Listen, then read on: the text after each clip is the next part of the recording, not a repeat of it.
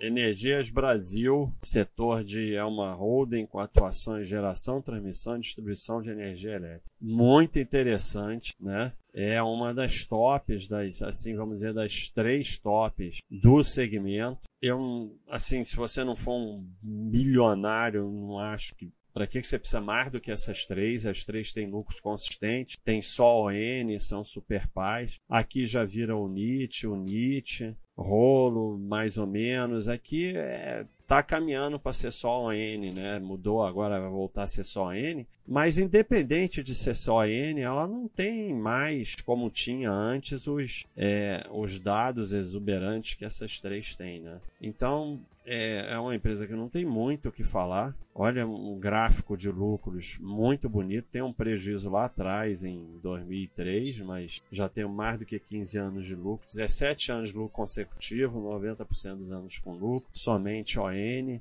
dívida para uma empresa elétrica é uma dívida ridícula, porque são empresas com é, receita garantida, então podem trabalhar com dívidas maiores. Gráfico bonitinho aqui de receita, EBITDA e lucro né? Você vê que ele vai tudo para cima, não tem muita interseção. E é isso, né? Não temos insight dela, porque é a empresa que não, não tem nem o que ficar falando muito, né? Tá toda certinha e não tem muito o que falar. Ela, até no ranking, ela passou equatorial, né? Antes ela era a terceira, mas ela passou um pouquinho, né? Mas passou. Ela, mas mais ou menos as duas são as mesmas coisas e a Ed realmente é que tem se mostrado a mais top aqui do segmento. Mas as três são muito boas. Então, Equatorial e Equatorial não, Energias Brasil é isso aí, é, é, dessas empresas que a gente olha o anual de 2021, segue aqui o mural, vai ser notificado de qualquer coisa que aconteça, mas basta olhar o anual de 2021, não tem por que perder tempo com o trimestral dessa empresa. É isso aí, pessoal, um abraço.